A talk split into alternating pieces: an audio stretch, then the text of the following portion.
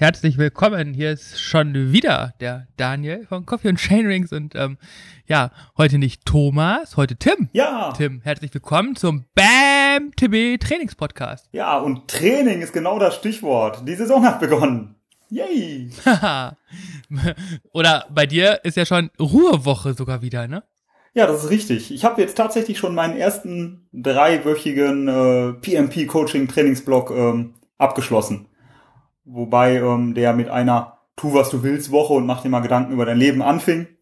Und ähm, jetzt zwei Wochen reguläres Training ähm, auf dem Plan standen. Also ja, ein Kennenlerntraining, in dem ähm, wir verschiedene Einheiten zusammen ausprobiert haben, um meine Belastungsgrenzen ein bisschen auszuloten und zu gucken, wo wir uns so hinentwickeln wollen.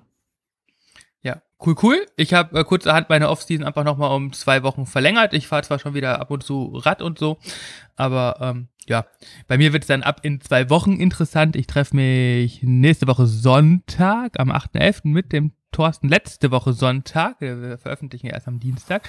Also ich habe mich quasi jetzt schon, währenddem wir diesen Podcast ausstrahlen, mit Thorsten getroffen, weiß aber jetzt gerade noch gar nicht, was Thorsten mir sagen wird. Kannst du mir in der Zeitschiene folgen? Ich kann dir absolut folgen und frage mich gerade, ob das dem Zuhörer weiterhilft. Schauen wir doch lieber in die Vergangenheit. Das, Schauen wir doch lieber in die Vergangenheit, genau.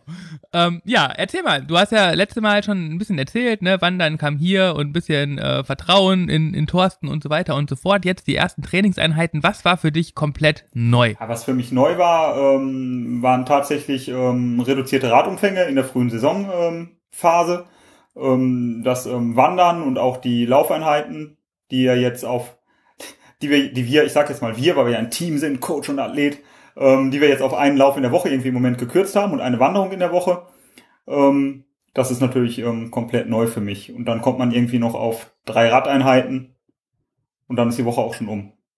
Was mich ähm, am meisten ähm, gefreut hat, waren ein paar Übungen im, ähm, Kraftbereich, die der Thorsten mir mit an die Hand gegeben hat. Ähm, vor allem diese einbeinige Kniebeuge auf Balanceboard. Ähm, ich weiß nicht, ob wenn ich die jetzt verrate, ob ich da nicht das PMP-Coaching-Geheimnis ähm, verrate und alle Leute, die da zahlende Mitglieder werden sollten, ähm, das dann nicht mehr nötig haben. Aber da ähm, gibt es schon einiges, was ich vorher nicht gemacht habe und was mir ganz schön Muskelkater bereitet hat. Ja, ja, ja. Das in die Tiefenmuskulatur reingeht, ne? Tiefenmuskulatur ist das Ja, genau. Wobei ich da vorher auch schon gearbeitet habe. Also es war nicht alles neu, aber ähm, schöne neue Ansätze, neue Trainingsreize. Ziemlich cool. Ähm, ja, das Wandern hat voll reingehauen. Also ich habe jetzt einmal, ja zweimal eigentlich dreieinhalb Stunden bin ich gewandert. Ähm, immer, immer ein bisschen mehr als am Plan stand. Einmal standen 3,30 drauf, da sind es knapp vier Stunden geworden. Einmal standen drei Stunden drauf, da sind es 3,30 geworden. Ähm, ja, man muss ja tun, was der Trainer sagt. Und wenn da steht lieber ein bisschen mehr in der Anleitung, dann macht man das auch. Ja. Ähm, also das Wandern hat tatsächlich reingehauen. Ne? Das hat mir sogar Muskelkater beschert, beide Male. Und ähm, ja, das ist nichts, was man so denkt, so ja, dann gehe ich spazieren. Wenn man das ein bisschen ernst nimmt und zügig durchläuft, dann belastet das auch. Und ähm, in Kombination mit den, ähm, mit den Krafttrainings und auch mit den Radeinheiten, ähm, die jetzt ja durchaus schon ähm, jetzt im, im, am Ende einen K3-Anteil auch hatten, ähm, merke ich jetzt schon nach drei Wochen oder zweieinhalb Wochen Training ähm, schon kleine Adaptionsprozesse im Körper, wo ich sage, ach, schau mal da, da wird ein Muskel hart, groß, schön. oder ähm, oder da fühle ich mich ähm, gestärkt und das so drei Wochen ist auch ein Rahmen, wo man das ähm, merken kann. Also das kenne ich von mir selber okay, aus der also so, ja. PMP, Perfect Body Mass Index, ja. Nee, gar nicht. Weil ähm, ich habe ein, ein, ähm, ein Kalorienzählverbot, was mir, was mir schwerfällt, wo ich mich auch nicht dran halte, wo ich mich natürlich dran halte. Nein, stimmt nicht. Wo ich mich nicht dran halte, aber ich ähm, zähle die Kalorien mit, aber ähm, richte mich nicht nach den Vorgaben. So, das ist vielleicht ein bisschen der Unterschied, weil ein bisschen zu wissen, was man tut, finde ich immer noch ganz interessant. Da bin ich einfach nicht der Mensch, der das so ähm, nach Gefühl nur machen möchte, obwohl auch das wahrscheinlich gehen würde.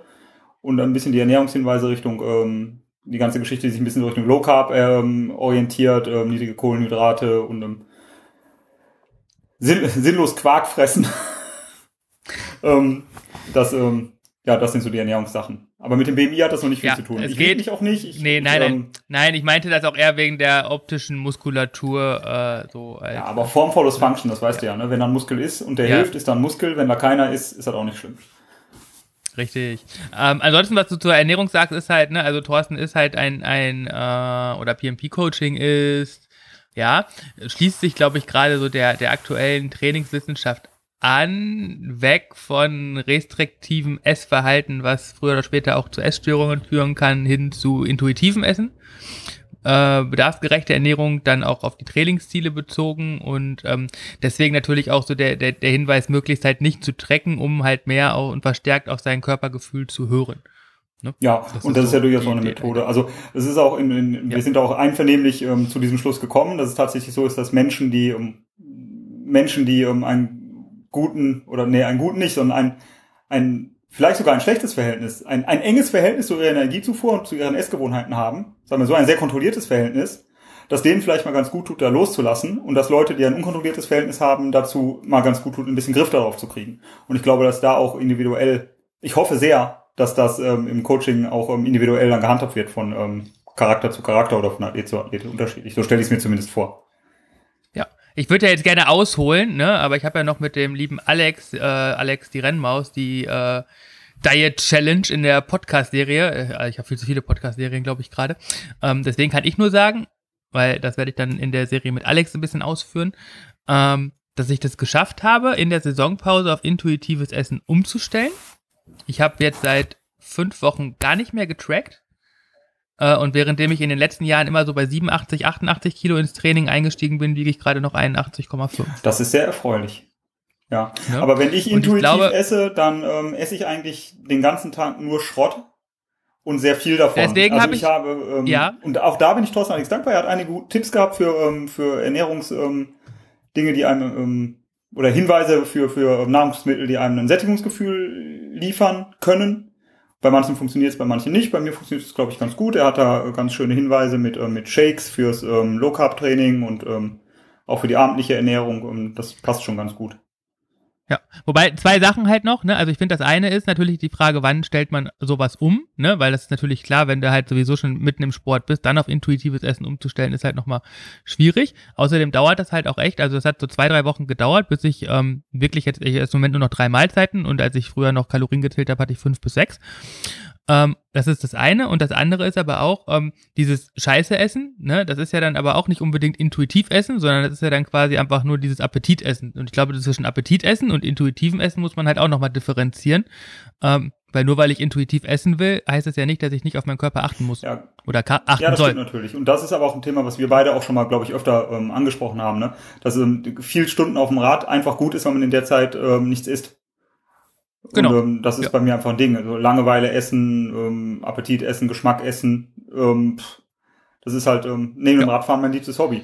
Und das ähm, wieder. Ja, und jetzt gehst du halt statt vier Stunden Radfahren vier Stunden wandern und hast den gleichen Effekt. Ja, ja, das stimmt nicht. Der Energiebedarf ist ja schon etwas geringer beim Wandern. Ja, der Energiebedarf ist geringer, das ist auf jeden Fall so. Aber trotzdem ist ja erstmal die Energiebedarfszeit, wo du essen kannst. Weg. Genau, das ist die Hauptsache. Weil das ist Aber halt auch das so. Man, also, essen.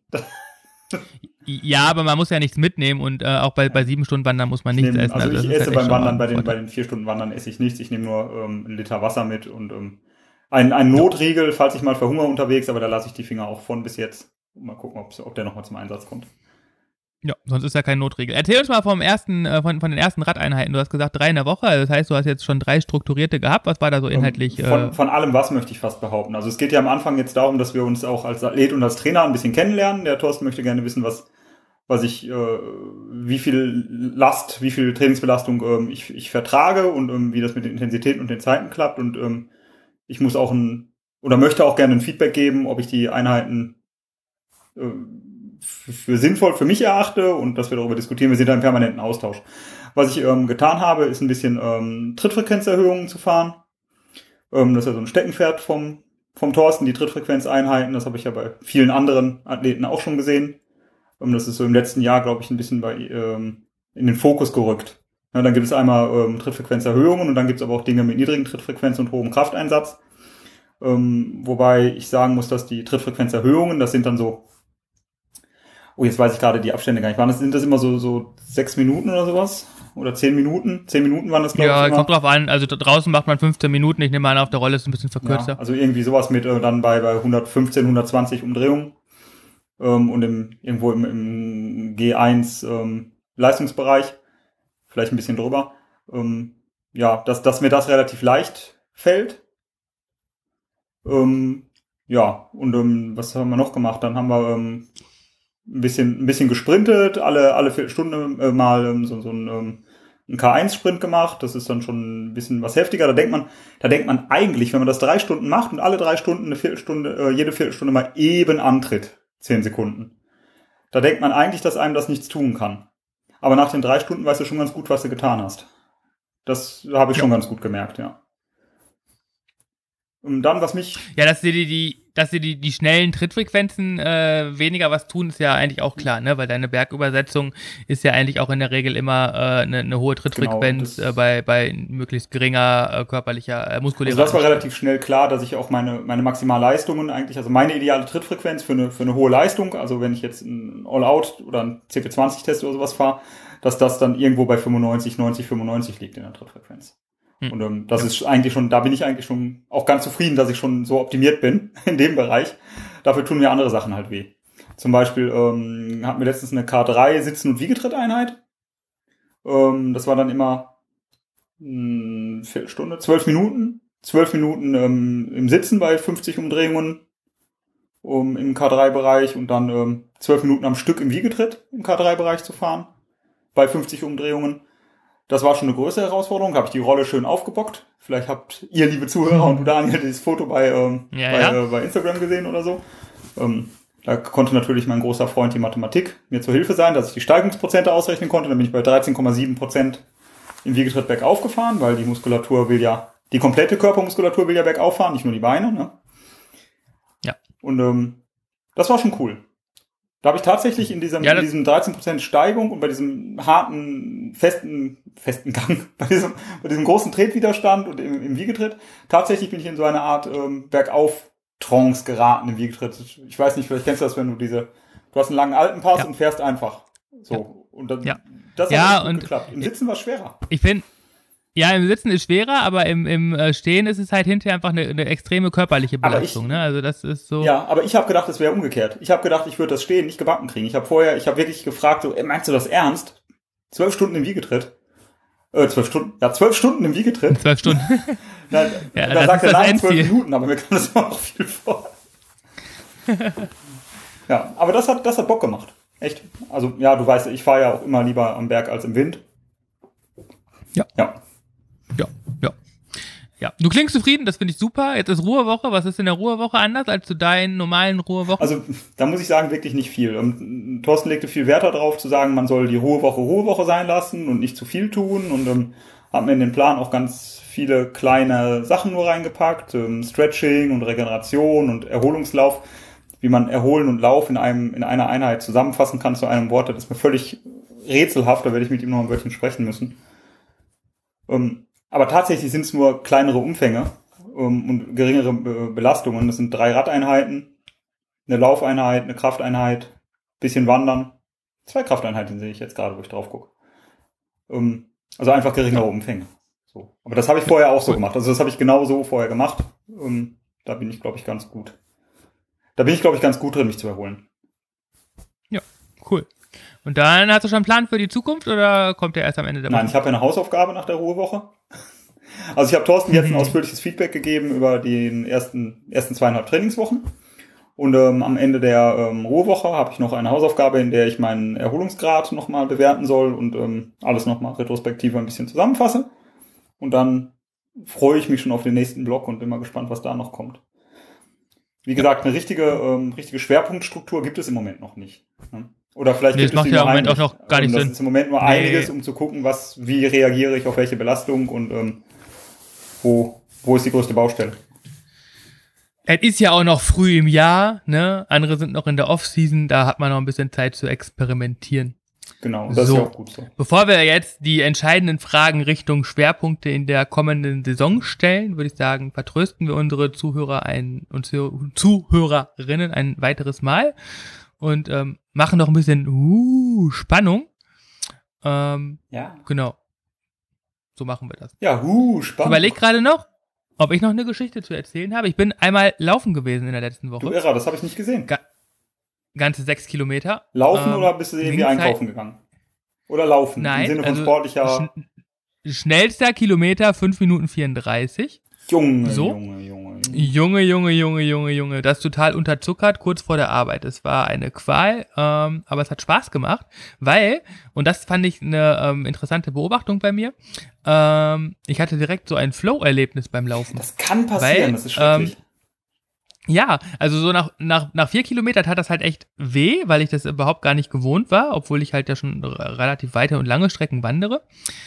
Äh, da musste ich mich echt zusammenreißen und kam dann aber so ab dem fünften Kilometer wieder rein und dann war das echt so, ich war erschrocken, dass ich am Parkplatz zurück war. Also erschrocken im Sinne von, krass, jetzt bist du schon da, weil das halt einfach so von alleine lief. Das war echt ja, schön. ein geiles Gefühl. Aber du hast doch eigentlich so ein, ein du hast doch eine böse Hüfte, die bei dir das Laufen verhindert, hatte ich doch so in Erinnerung. Ja, aber das Wandern geht relativ gut und ähm, ich habe jetzt einfach in dem Laufschuh das gleiche gemacht wie im Wanderschuh, nämlich das gleiche, was ich im Radschuh gemacht habe und zwar die Sohlenerhöhung. Ich war ja in den Radschuhen äh, 4 Millimeter höhere Sohlen auf der rechten Seite, in, äh, Einlegesohlen. Ähm, und das habe ich ja, mache ich beim Kraftsport auch, damit das Becken auch bei Kniebeugen 10 gerade bleibt und beim Wandern auch. Vier. Vier. Vier hatte Millimeter. zehn verstanden, ich wollte schon Ja. sagen. Hoch. Nee, also 10, 10 geht auf keinen Fall. Also alles über 4 müsste ich auch außerhalb ja des Schuhs so- verpacken, weil ich, genau. Ja, weil der Schuh springt, spr- sp- sprengt sonst auch, der, der, der Fuß hat dann keinen Platz mehr. Ne? Und das habe ich aber im Laufschuh auch gemacht, das war ein bisschen unangenehm, aber ähm, zumindest war das Becken danach noch drin. Deswegen ist es halt ähm, jetzt dann optional doch noch denkbar, weil ja, es ist halt schon noch mal eine andere Sportart, die geile Reize Ja, vielleicht ist ja durch die Wanderung auch einfach die, ähm, die fürs Gehen, Laufen benötigte Stützmuskulatur so weit gestärkt, dass das alles ein bisschen stabiler sich äh, gestaltet. Na, ich glaube eher, dass der Jamo gute Arbeit geleistet hat mit meinem Becken, weil das halt im vergangenen Jahr kaum noch raus war bei den langen Radeinheiten. Also das war schon deutlich besser und ich glaube, ähm, ja, mal schauen, wie das jetzt so weitergeht. Aber ich glaube nicht, dass es jetzt so bei, also dafür bin ich zu wenig gewandert. Ne? Meine Wanderkilometer waren, also ich war zwar komprimiert viel, aber nicht dauerhaft, weil ich ja in der Offseason war. Ja, nicht, dass wir, war, ich glaube, nicht, dass wir noch mal einen Marathon laufen. oh nein, ich glaube, das ist ausgeschlossen. Ja, Da gehe ich lieber einen Marathon ja fahren. das kann, das kann mir ja alles permanent passieren bei mir. Aber erstmal nicht. Ja, du bist Erstmal ja, bin ich jetzt Genau. ähm, froh, dass ich mich ganz gut aufgehoben fühle beim Thorsten und ähm, nächstes Jahr alle Rekorde reißen werde. Ich bin gespannt. Da kommt ja auch bei dir noch eine technische Ergänzung zum Anfang des Jahres und dann äh, kommen ja auch die Nummern auf den Tisch, möchte ich behaupten. Ja, ein zweites Stück Holz für den ähm, für die Rolle. Ah nein. Tim, es war nett mit dir. Ich wünsche dir noch Daniel einen schönen. Abend. Bis dahin. Mach's gut. Tschö. Ciao.